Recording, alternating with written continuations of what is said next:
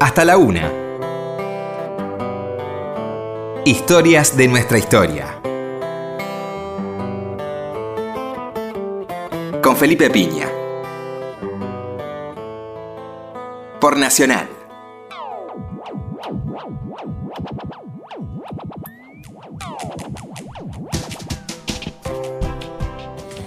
Hola, muy buenas noches, ¿cómo le va? Acá estamos nuevamente en Historia de Nuestra Historia. ¿Qué tal, Roberto? Hola, Felipe, buenas noches. Vamos a dedicarle el programa de hoy al doctor Raúl Alfonsín. Eh, debo decir que tuve el gusto de tratarlo, entrevistarlo varias veces. Una, una persona de bien, creo, mm, que ha cometido errores, como todas las personas que ejercen seguramente el mandato político. Le tocó una época muy difícil, uno nunca puede perder de vista los contextos. Eh, la transición, una transición envenenada por esa dictadura de la que hablábamos recién. Los mismos personajes que nos llevaron a la guerra de Malvinas y que dejaron un desastre fueron los que eh, intencionadamente con algunos arquitectos del desastre como Domingo Felipe Cavallo prepararon el escenario para que la futura democracia, gane quien gane las elecciones del 83, reciba un país en ruinas, minado, condicionado, eh, y así fue. Eh, es interesante comenzar diciendo que la transición fue inesperada, ¿no? Digamos, la dictadura tenía bastante resto eh, para quedarse, eh, sin tener haber sido por el, error garrafal, si se lo puede llamar error, habrá que ver, ¿no? Lo de Malvinas tenía resto para quedarse unos años más.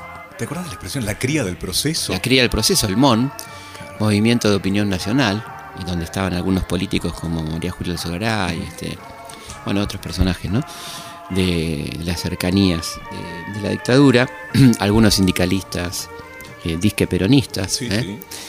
Eh, Triaca, Baldassini, Triaca de los plásticos, Baldassini de, de correos, y telecomunicaciones, un hombre que cuando fue a declarar al juicio de las juntas dijo que no recordaba nada, y un gremio que tenía varios desaparecidos, pero le agarró un ataque de amnesia. Gente que hoy estaría muy claramente ubicada en un lugar del arco político, ¿no? Mm. si, estarían, si estarían vivos, si estarían ahí activos, estarían en un lugar muy clarito.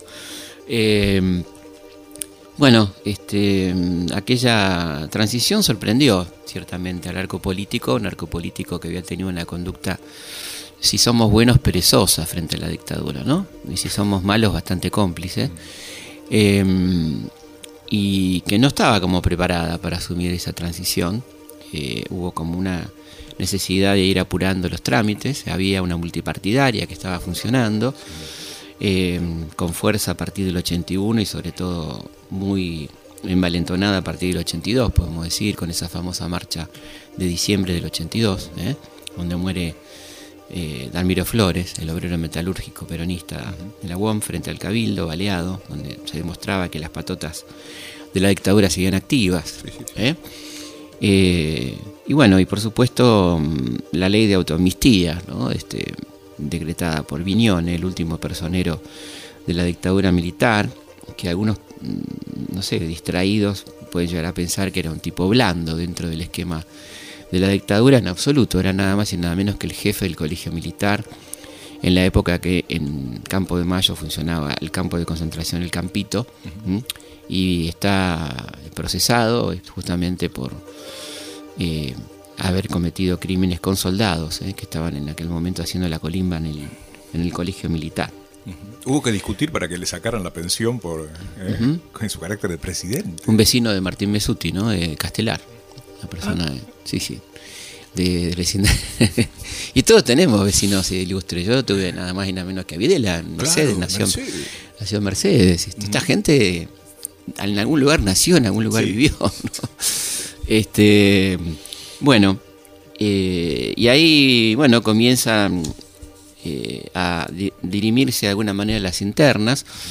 Aparecen algunas fuerzas nuevas eh, o, renovadas, no nuevas, pero renovadas, ¿no? Con con eh, afluencias de gente que no, se ubicaba dentro del peronismo o del radicalismo, por el lado de la derecha lo que va a ser la Unión de Centro Democrático, algunos en el MIT frondicista que había girado durante la dictadura claramente a la derecha, manteniendo algunas posturas críticas esencialmente del modelo económico, pero muy poco crítico del modelo represivo.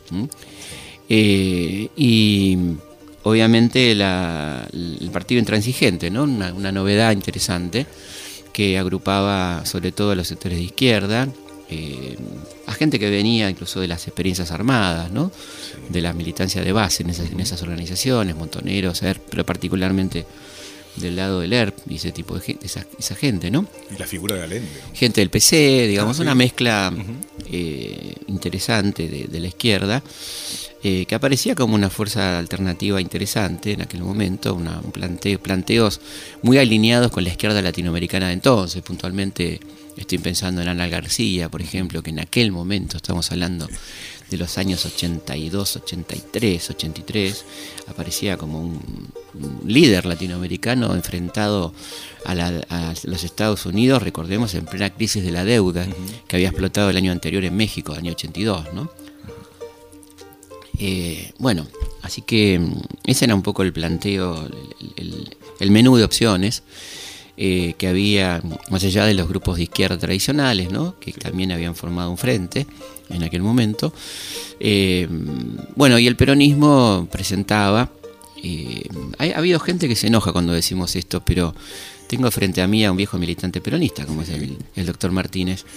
Eh, no lo estoy deschavando, esto es público, público notorio. o sea, Salgo la- con la camiseta. eh, este que, que coincide, por suerte, coincidimos, ¿no? En, el diagnóstico del horrendo peronismo del 83, horrendo peronismo, impresentable, con personas como Luder, ¿no? Que no era un, un hombre tonto o un hombre anodino, sino el hombre que había, por ejemplo, firmado los decretos, ¿no? Que participó de aquel gabinete horrendo de Isabel Martínez en, en el año 75, eh, figuras como Arminio Iglesias, figuras como Lorenzo Miguel, ¿no es cierto? Es decir, lo que la gente ya no quería ver más, ¿no? La gente me refiero a la mayoría del pueblo porque evidentemente Alfonsín eh, no, no, no se afiliaron, pero sí votaron a, a algo distinto votando a Alfonsín, gente que venía del peronismo, si no, no hubiera sacado el caudal de votos que sacó, ¿no?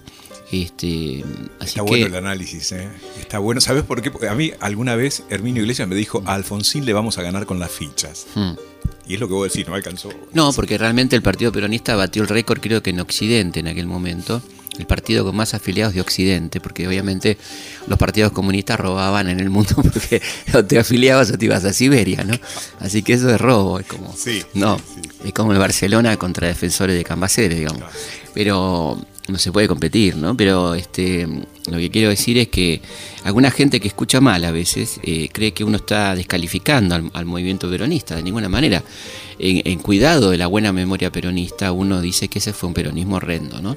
Que pagó las consecuencias en una derrota electoral que algunos buenos analistas vieron venir, ¿no? Sí. Es decir, era, era como, bueno, y ese acto de Vélez, eh, donde eh, el vicepresidente, candidato a vicepresidente, Dolindo Vittel, comete ese fallido que vamos a escuchar a continuación.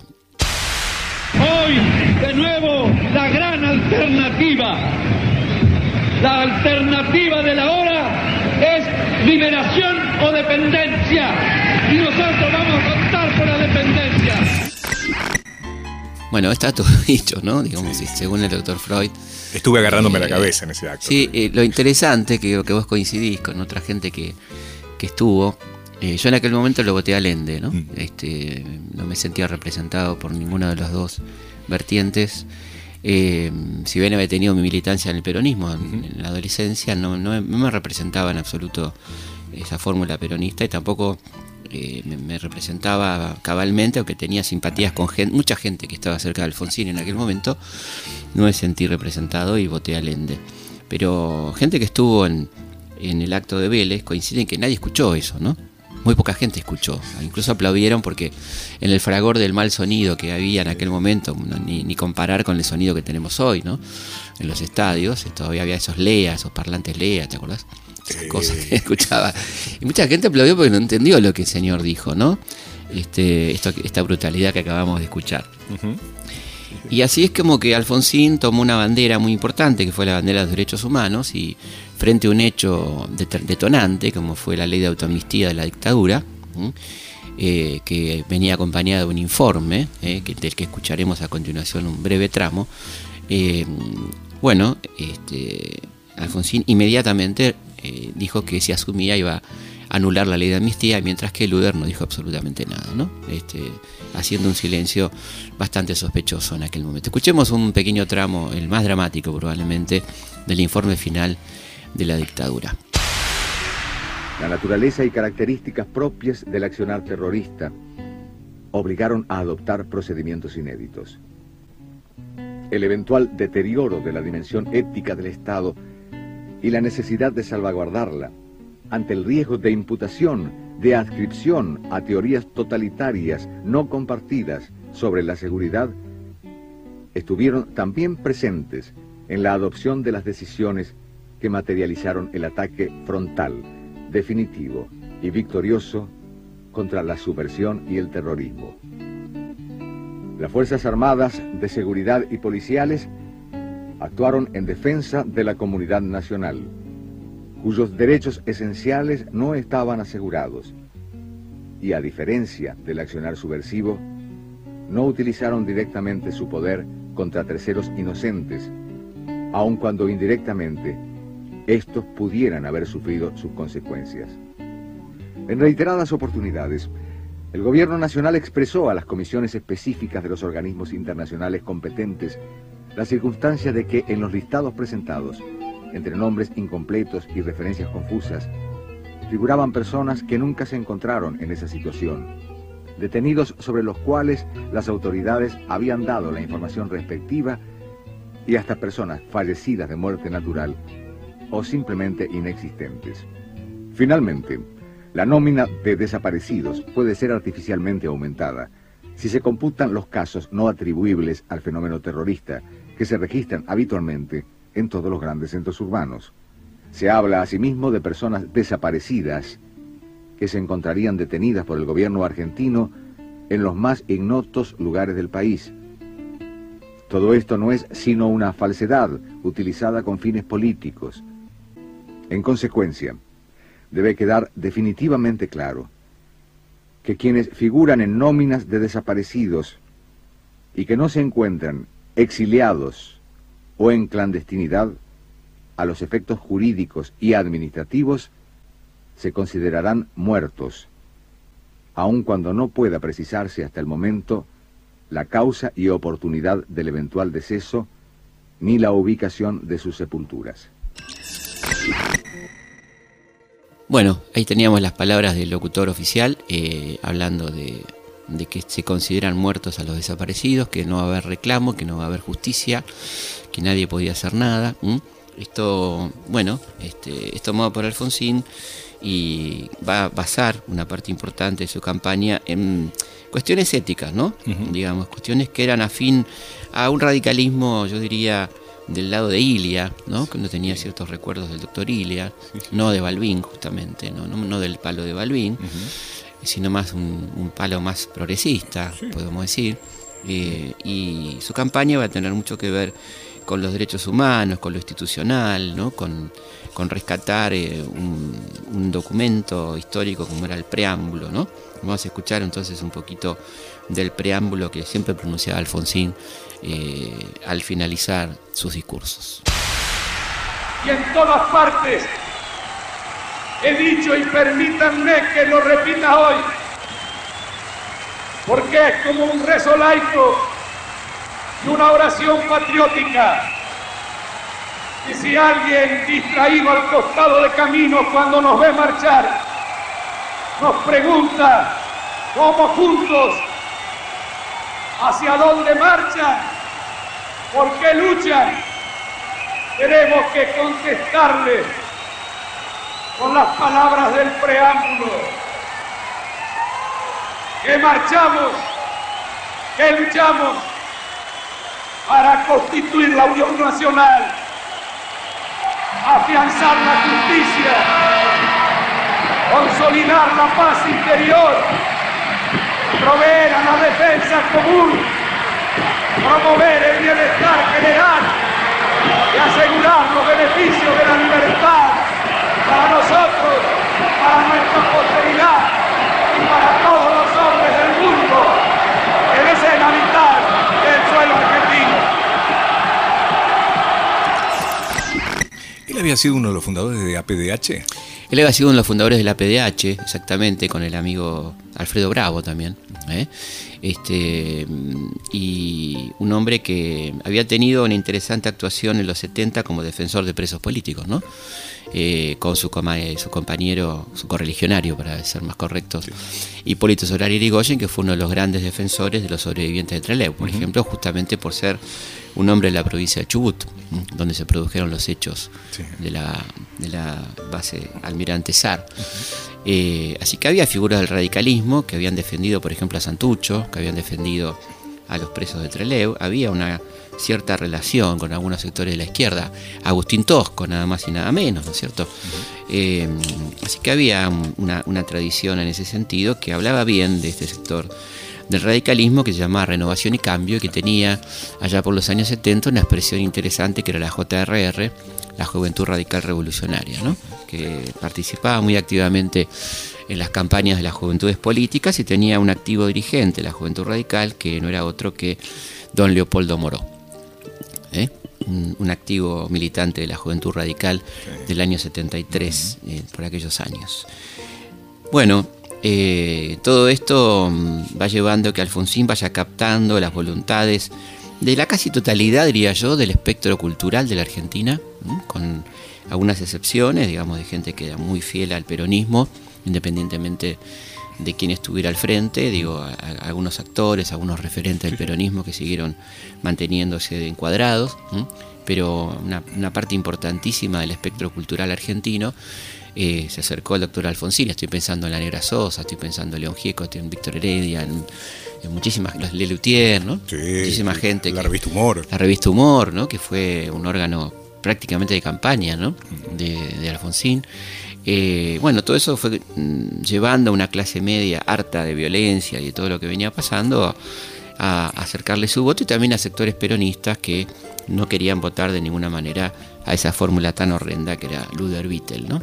Felipe, la campaña es la primera campaña moderna, por decirlo de alguna manera. Sí, algunos lo, dicen muy críticamente en el sentido de que se vendió a Alfonsín como un producto, ¿no? Eh, que David Rato vendió a Alfonsín como un, ellos decían la Coca-Cola, ¿eh? este, haciendo una asociación muy obvia. Eh, y fue una campaña muy bien montada, con un acierto extraordinario que fue la RA, ¿no? RA que, se ponían los coches, que era República Argentina, Raúl Alfonsín, quizá uno de los, de los aciertos propagandísticos más impresionantes, ¿no? Este, y el abrazo, ¿no? El abrazo, la mano, el símbolo, que era de alguna manera eh, algo que había que inventar, porque venía los deditos en B, venía las manos en alto del general, el puño de los, de los zurdos, ¿no? Este, la, mano levantada de los fachos. o sea que había que inventar algo que lo que distinguiera y ahí el doctor Alfonsín y su equipo, evidentemente, asesores, encontró esto. Una campaña muy bien hecha, con spots publicitarios que apuntaban a la paz, este, a, terminar con una tapa, se abría una puerta, ¿no? entrada a la vida. Entrada a la vida.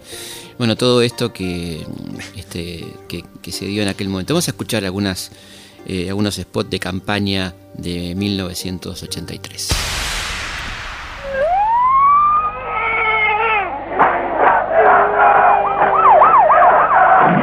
Se siente y espera.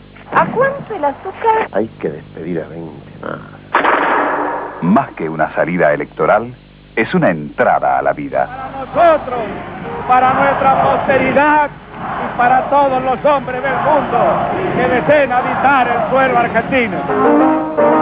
Ahora, Alfonsín. Su hijo, mis hijos, mis propios nietos, los hijos de todos, necesitan tener las mismas oportunidades. Para eso hace falta más presupuesto en educación y yo afirmo que esta es una cuestión de decisión y de ganas. Entremos juntos a una Argentina en la que va a ser más importante la enseñanza primaria obligatoria que el servicio militar obligatorio. Ahora, Alfonsín.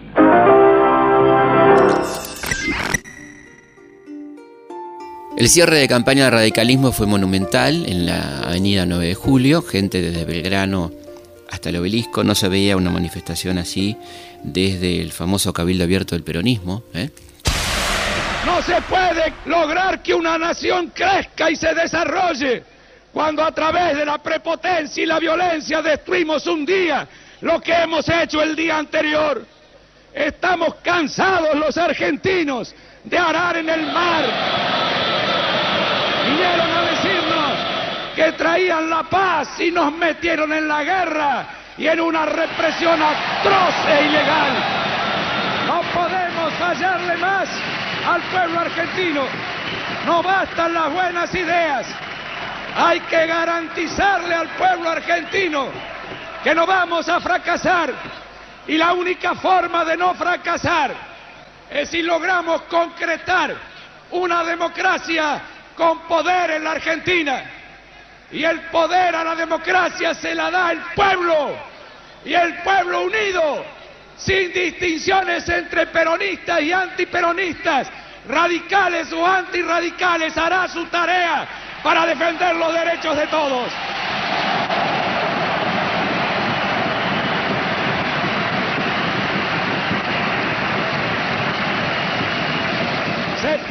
Sepultamos en el pasado la etapa de la decadencia.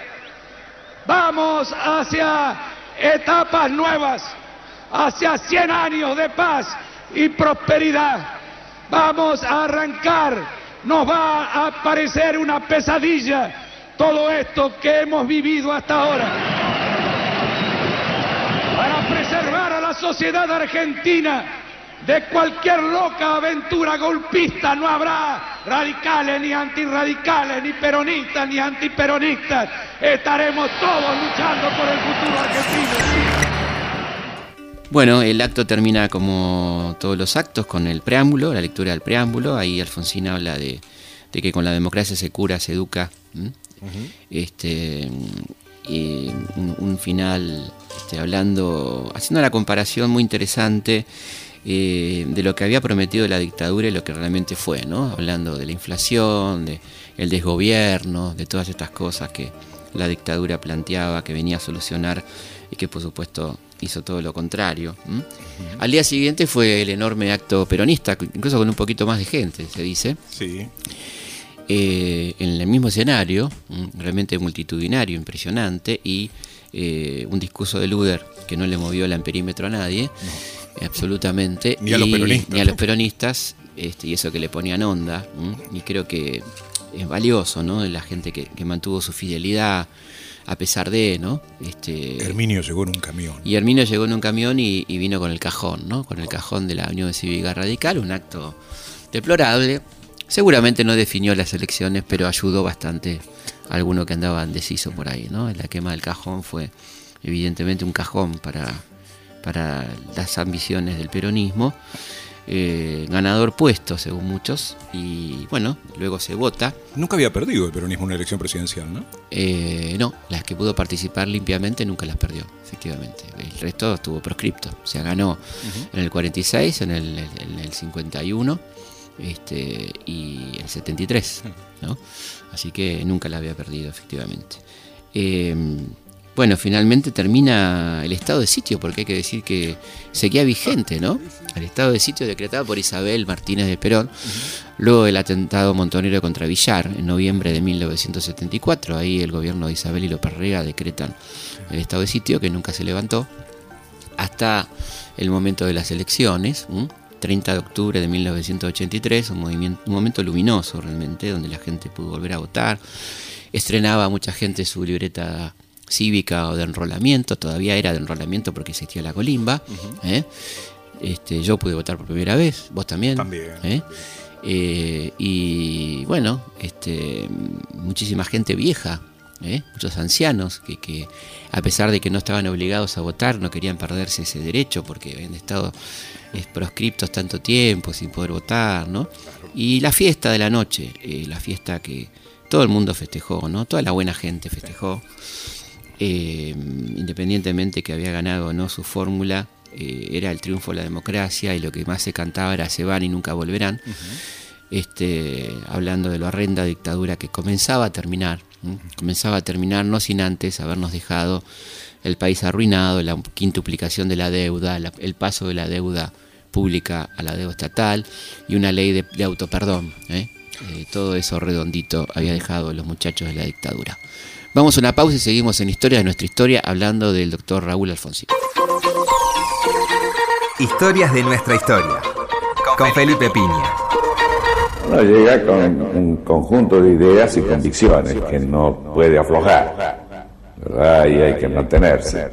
Pero eh, muchas veces lo que comprueba es que el camino más rápido para llegar desde aquí hasta acá no es una línea recta, sino que hay que hacer algunas curvas.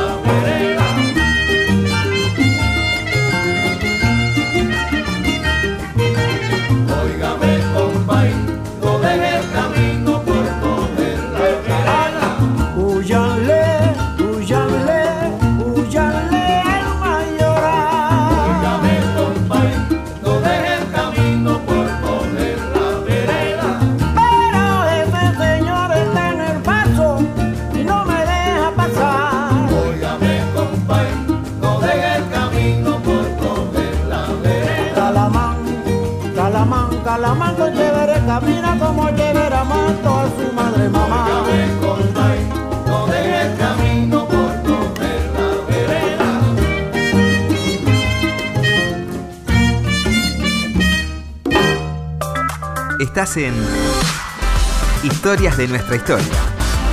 Por la radio de todos.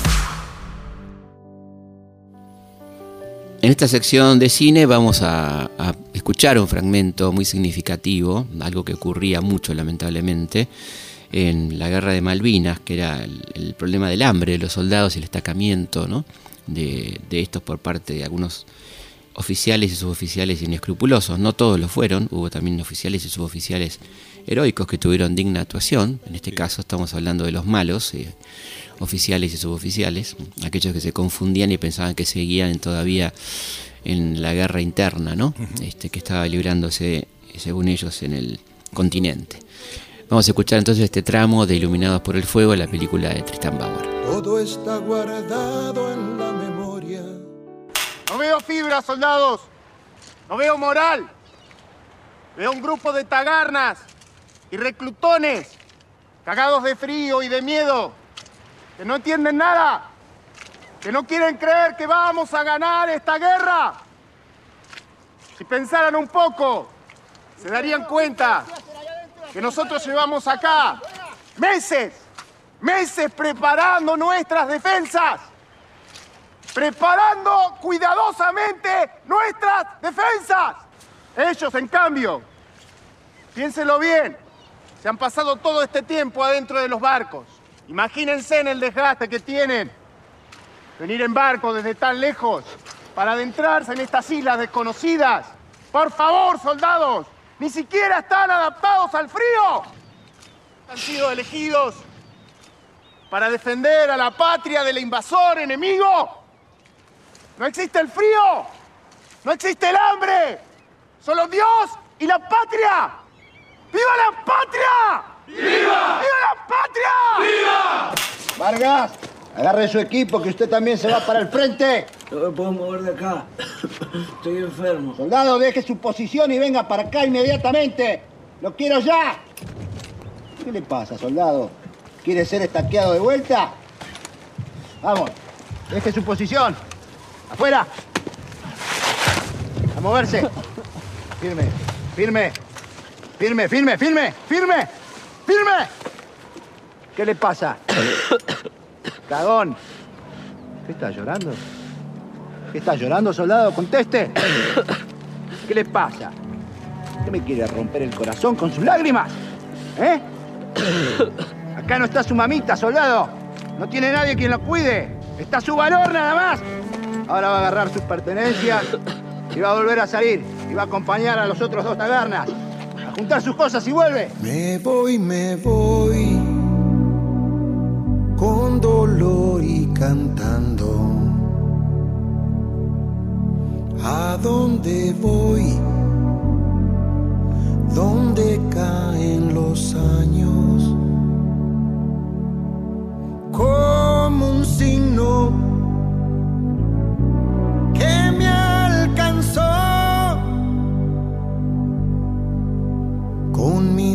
mis alas ya luzco mejor al sol.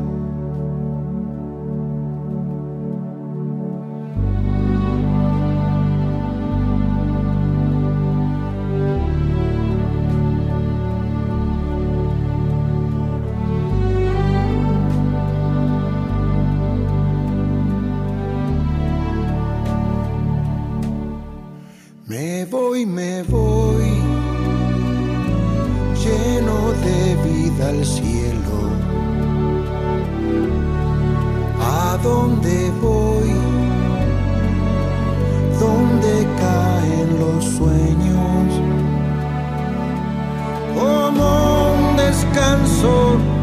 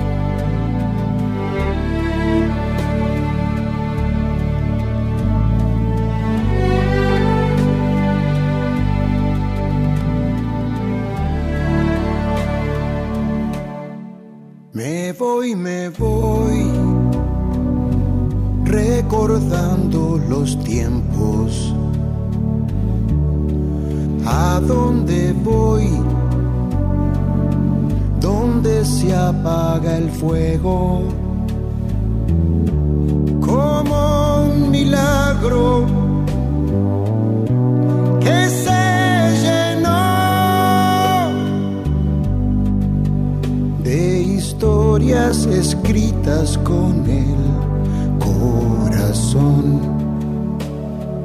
Inmensidad de un amor que va encendido, eternidad que se hace canción para quedar por los caminos como un bálsamo de los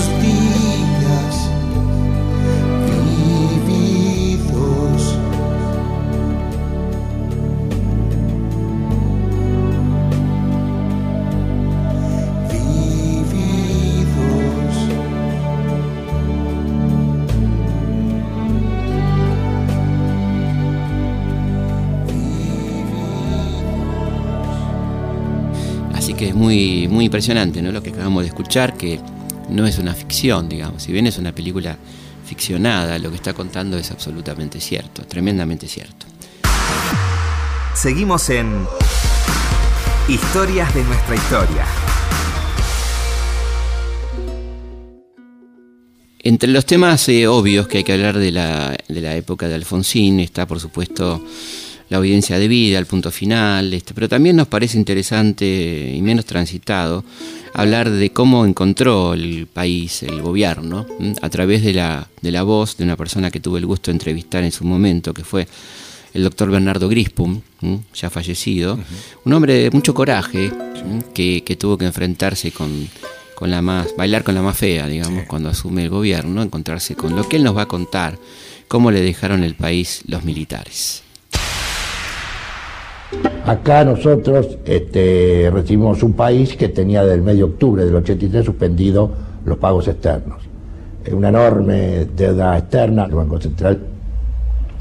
De diciembre del 83 tenía poco más de 100 millones de dólares de disponibilidades, no había un peso materialmente, un peso en el tesoro, entonces acá el dilema era, o se emitía, como hubo que emitir, o tendríamos que decirle que después de siete años y medio de gobierno militar, de dictadura militar, donde se había sacrificado a las clases este, menos pudientes del país, llegaba el gobierno democrático y por lo, pronto vamos a pagar agui- los aguinaldos, porque no había plata. ¿Sabes de qué me acordaba lo que te dijo Ferrer en esa entrevista donde te dice que este fue el banco de pruebas de todo lo que vino en los 90? Claro. O sea, contra eso se enfrentó el alfonsinismo. Totalmente, yo creo que en la continuidad de la política económica monetarista se dio sin, absolutamente en Argentina y en Chile, ¿no? que ya venía del 73. Y estos tipos querían seguir, por supuesto, con esa política. Hubo un intento de este ala más progresista, el radicalismo, de fomentar el consumo, de ampliar, de subir salarios, de fomentar el, el nivel de consumo y, a- y la- el reparto de ingresos por parte de Grispum, que va a ser eh, rápidamente corrido de ese lugar y reemplazado por Surruil, un hombre más cercano a los organismos, un hombre más, eh, más conservador, digamos, ¿no? dentro de lo que fue aquel momento tan complicado que le tocó al radicalismo, eh, en medio de eh, enormes presiones políticas y económicas, porque también comenzaba en ese momento, después de aquella existencia y creación por parte de Alfonsín de la CONADEP. Eh, los juicios. Recordemos, ¿eh? Qué coraje. Qué coraje, realmente, porque estamos hablando de instituciones militares intactas. ¿no? El, poder militar estaba intacto en ese momento y atrevérsele a ese poder, al punto tal de ese poder eh, que este, bueno, la, gente de la CONADEP se veía en situaciones muy complicadas cuando iba a los cuarteles a tratar de sacar información, ¿no? Y de hecho ellos no tocaron un papel entre el 83 y el 85 eh, esa posibilidad que les dio Alfonsín de autojuzgarse, no lo hicieron, y por eso la causa pasa a la justicia federal, la justicia federal nacional, y ahí tenemos entonces este juicio a la Junta, eh, un hecho realmente histórico. Vamos a escucharlo a Alfonsín hablando sobre el juicio a las juntas. Procesar absolutamente a todos los que puedan parecer imputados. Eso no se ha aplicado nunca en ningún país de la Tierra. Y la otra, finalmente, la de buscar conductas paradigmáticas para demostrar que no había impunidad, y eso es lo que pretendimos nosotros. Por eso, al mismo tiempo que eh, este, eh, lo, procuramos la eh, detención y procesamiento de la subversión, también lo hicimos con las juntas militares.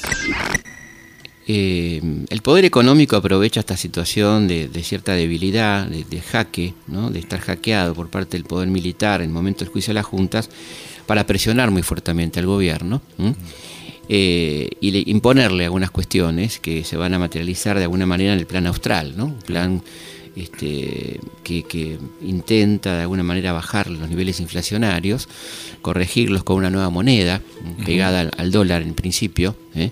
Cosa que no va a funcionar esencialmente porque el gobierno no cuenta con apoyos de los grupos empresarios nacionales y por el contrario, ¿no? este, tiene además una fuerte oposición una cerrada oposición del peronismo, ¿no? Sin duda, en, ese momento en la oposición. La primera idea había sido aquella de pagar la deuda legítima. Por eso vos señalabas hoy la actitud de Grispun que fue distinta a la posterior. Y un gran eh, hombre del radicalismo, diputado Telo Rosas, ¿no? que llevó adelante la investigación y que pudo sentar el banquillo en la Cámara de Diputados nada más y nada menos que Martínez Dios, ¿no? Este, ahí nos enteramos que el abogado de Martínez Dios era Grondona Hijo, por ejemplo, ¿no? Todo queda en familia. Mariano Grondona hijo. Bueno, eh, esto, esto pasaba en aquel momento tan particular de la Argentina, estas presiones tremendas, ¿eh? estos aprietes de los llamados capitanes de la industria, gente que no acompañó aquel momento político. Eh, y bueno, de alguna manera la, la, idea de ir cediendo en esto, ¿no? es interesante cuando lo entrevisté al doctor Alfonsín, eh, una cosa que me dijo en torno a las convicciones y las curvas, ¿no? Son un conjunto de ideas y convicciones que no puede aflojar, ¿verdad? Y hay que mantenerse. Pero eh, muchas veces lo que comprueba es que el camino eh, más rápido para llegar desde aquí hasta acá no es una línea recta, sino que hay que hacer algunas curvas creo que es un, acto de sinceridad, ¿no? Es decir, como qué pasa cuando uno está en el poder y le van pasando estas cosas. Eh, hay que decir que el, peronismo sindical tuvo una actitud muy, muy fuerte, muy frontal contra Alfonsín. Eh, los 14 paros fueron, fueron muy duros, poca voluntad de diálogo realmente, que acompañaba a, a los esfuerzos del peronismo por volver al poder, de alguna manera, ¿no? El, sindicalismo una parte muy importante de ese aparato, eh, que este, va a tener sus oportunidades ya a partir del 85, cuando empiezan las, primeras cuestiones eh, con el crecimiento del bloque de diputados en, el Parlamento, y en el 87, después del, episodio de, Semana Santa, ¿no es cierto? Donde ya, por ejemplo, se pierde la provincia de Buenos Aires, ¿no?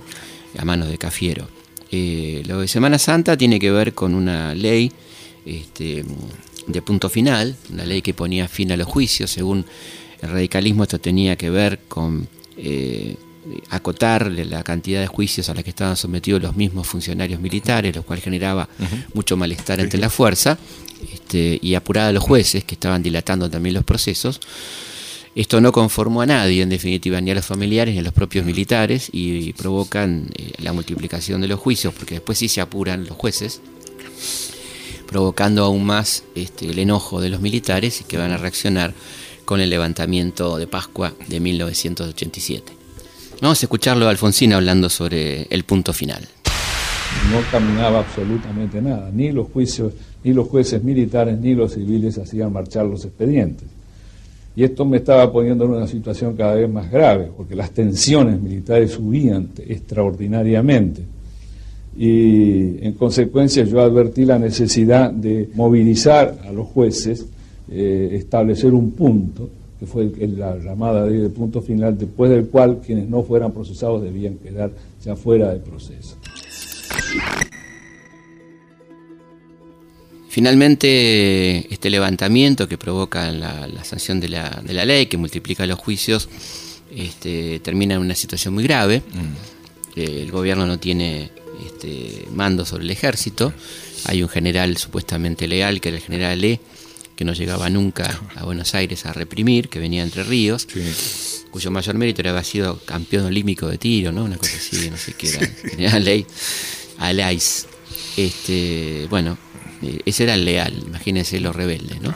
Había una amenaza cierta de posible golpe de Estado en manos de Rico y sus carapintadas.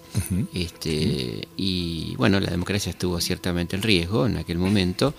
Y ahí vale la pena dar el debate, ¿no? Si realmente hubo que ceder o se pudo resistir. Había mucho apoyo, prácticamente unánime, ¿no? De el, yo diría el 90% del pueblo argentino apoyando la continuidad democrática. Alfonsín creyó que era necesario negociar y ahí entonces cuando se produce el viaje a Campo de Mayo, el diálogo con Rico, que él mismo nos lo contó, vamos a escuchar un tramo de esa, de esa entrevista donde nos cuenta cómo fue ese encuentro con Aldo Rico en Campo de Mayo. Semana Santa eh, logramos que la solución se encontrar soluciones sin derramamiento de sangre.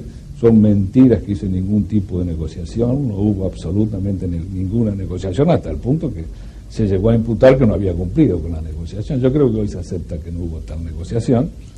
Este, y bueno, pusimos a disposición de la justicia militar a todos los que habían actuado y así se actuó, así se operó.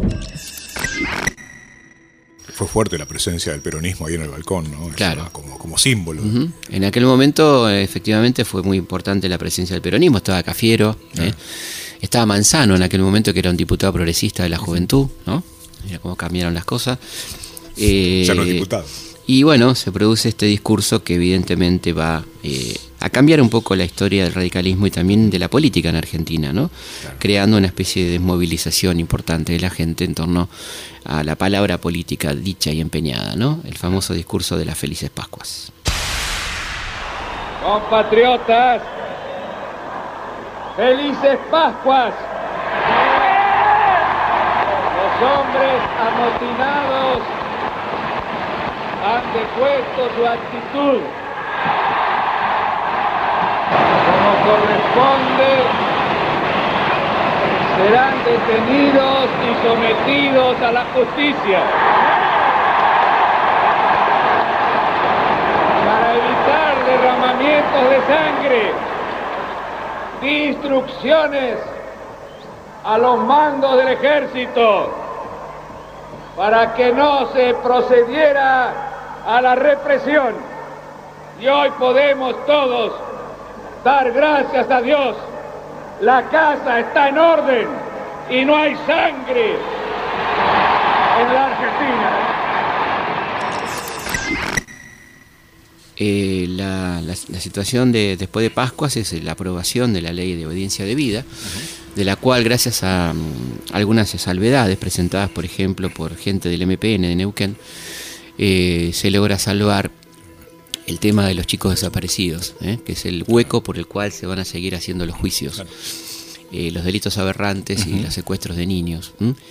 Eh, entonces ahí, eh, de todas maneras, el decreto del gobierno es muy grande, eh, pierde la provincia de Buenos Aires y se va, va creciendo la idea de que el próximo gobierno, de ahí a dos años, será peronista y por lo tanto comienzan las internas del peronismo entre un sector popular, federal, eh, aparentemente muy peronista, representado por el gobernador de La Rioja, Carlos Saúl Menem, y por otro lado un sector más progresista, aparentemente, más moderado, más moderno, representado por Antonio Cafiero, que todo el mundo pensaba que tenía las de ganar, ¿m?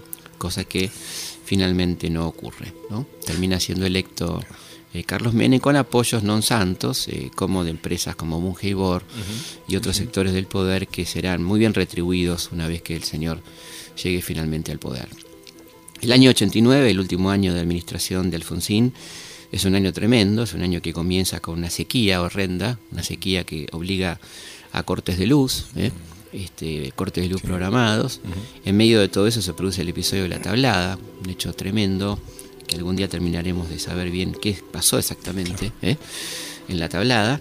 Como si esto fuera poco, casi contemporáneamente, aprovechando este clima tan tremendo de aquel verano fatídico, estamos hablando de febrero del 89, eh, dos voceros del peronismo, como eran, aunque parezca mentira, pero eran voceros del peronismo, Domingo Cavallo y este, Guido Di Tella, eh, anunciaban en el exterior que la Argentina no iba a pagar su deuda, que si el peronismo triunfaba no iban a pagar su deuda, así que se apuraran a cobrarle a Alfonsín, lo cual produce una enorme presión y además también eh, la idea del dólar recontra alto, anuncia Ditela, hace que los poseedores de granos este, y los que tenían para liquidar divisas no lo hagan, secando la plaza y provocando este, la hiperinflación de mayo de 1989, donde se llega al 189% de inflación en un mes. Ahí hay una operación políticas múltiples, en el medio se producen las elecciones, este, la entrega anticipada del poder, y finalmente termina el gobierno en esta situación tan dramática ¿no? de, de un país incendiado. Así termina este gobierno que había empezado con tantas ilusiones y que algunas de las cuales realmente cumplió. ¿no? Yo creo que hizo una muy buena tarea en el campo social al principio, la caja PAN, que era una necesidad, el plan de alfabetización, el reposicionamiento de las relaciones exteriores. Eh, recordemos, este, por ejemplo, las relaciones con Cuba, el valiente discurso de Alfonsín este, frente a Reagan en los Estados Unidos. ¿eh? El Beagle. El Beagle. La instalación nuevamente de la educación como un tema importante, el Congreso Pedagógico, muy boicoteado por la Iglesia. Bueno, muchas cosas positivas que se pueden señalar y además una persona, como dijimos, como el doctor Alfonsín, una persona honesta que ha tenido una trayectoria muy interesante antes y después de dejar el gobierno. Eh, estamos llegando al final del programa, espero que lo hayan disfrutado eh, y nos vamos a despedir con una canción emblemática. La canción yo creo que reflejó mejor aquel momento, 1983, la vuelta a la democracia, en la voz de la queridísima y siempre presente negra Mercedes Sosa, aquel hermoso tema Mariana Walsh, como la cigarra. Tantas veces me mataron, tantas veces me morí, sin embargo estoy aquí resucitando. Gracias estoy a la desgracia y a la mano con puñal, porque me mató tan mal y seguí cantando, cantando al sol como la cigarra, después de un año bajo la tierra, igual que sobreviviente que vuelve de la guerra.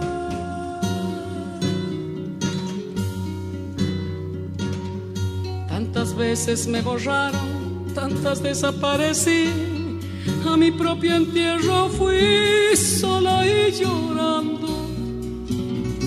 Hice un nudo en el pañuelo, pero me olvidé después que no era la única vez. Y seguí cantando, cantando al sol como la cigarra después de un año bajo la tierra, igual que sobreviviente vuelve de la guerra.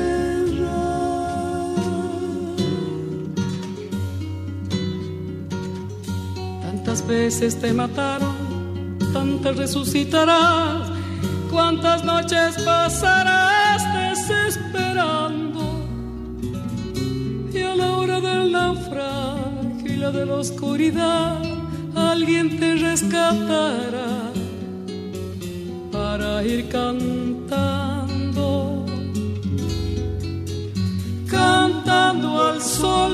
como la cigarra, después de un año bajo la tierra, igual que sobreviviente que vuelve de la guerra